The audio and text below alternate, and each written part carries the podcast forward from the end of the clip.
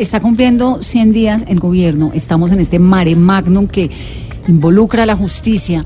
Eh, son entes completamente diferentes, independientes, y eso parte pues del equilibrio de los poderes, el gobierno con la fiscalía, pero hablamos con la ministra de Justicia un poco sobre qué hay que hacer ahora, cuál es el cuento del fiscal ad hoc, qué, se, qué es lo que están proponiendo, cómo lo ve ella, entre otras.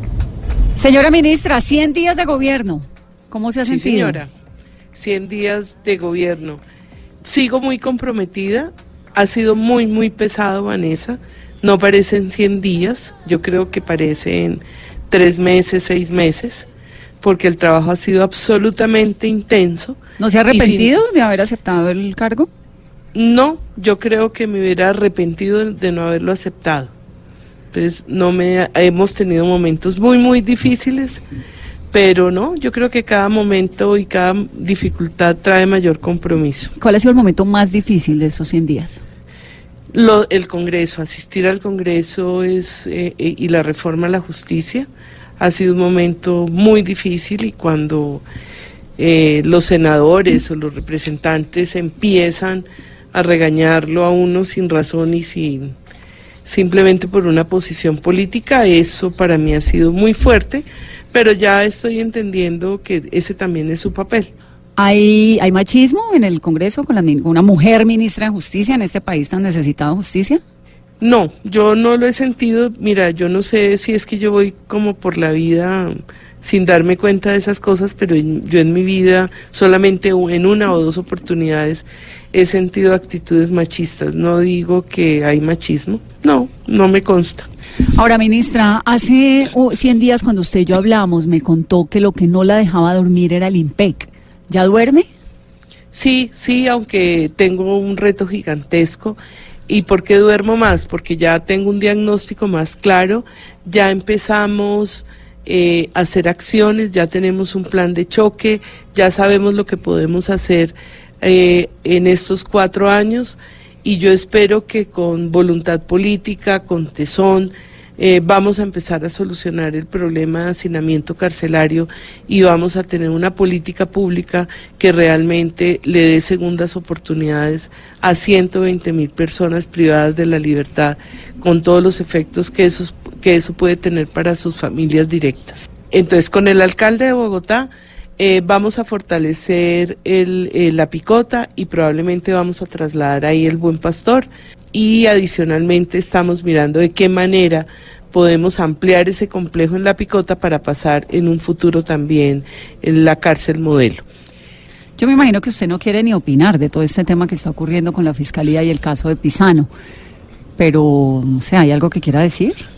Pues ya el presidente eh, como cabeza de gobierno se pronunció, él dice que está listo en caso de que tanto el fiscal como la vicefiscal eh, declaren el conflicto de interés en designar la terna para el fiscal ad hoc. Yo como ministra de Justicia espero que las investigaciones sigan su curso y que lleguen hasta las últimas consecuencias eh, y que de verdad quien tenga que caer y- o pagar por eso pague. Eh, lamento muchísimo estos, esto que está sucediendo en el país porque todo eso es en menoscabo de nuestra sistema de justicia que es tan querido por mí personalmente y por y tan necesario para este Estado de Derecho. Ministra, usted que conoce la rama perfectamente, explíqueme cómo es esto del fiscal ad hoc y quién lo escogería. Entiendo que lo escoge la Corte Suprema después de una terna que presenta el presidente, pero el fiscal tiene que retirarse. ¿Cómo funciona esto? Bueno, mira, primero, y yo creo que en eso ha sido eh, claro el fiscal, él ha explicado cómo funciona la fiscalía. Él no está conociendo ese tipo de casos. Él ya declaró desde el principio ese conflicto de interés eh, eh, con algunos de sus clientes y en algunos de sus casos. La- él además no conoce, o sea, la estructura, el fiscal general, y esa fue una reforma que hizo Vivian Morales cuando ella era fiscal, para que el fiscal no tuviera a su cargo eh, eh, casos. Acuérdense que los anteriores, Mario Guarán y todo, les tocaba pasársela en las audiencias ante la Corte. Entonces se hizo esa reforma para que ellos no tuvieran casos a su cargo. Ese caso lo conoce y lo dirige la vicefiscal. La vicefiscal es la que tiene que decir si tiene conflictos de interés, la Corte lo analiza y es la Corte la que se comunica con el presidente de la República y le dice necesitamos un fiscal ad hoc. Y, la, y el, el presidente presenta la terna para el fiscal ad hoc. ¿Y el, ¿Y el perfil de los candidatos del presidente es cuál? ¿A quién, ¿A quién podría poner?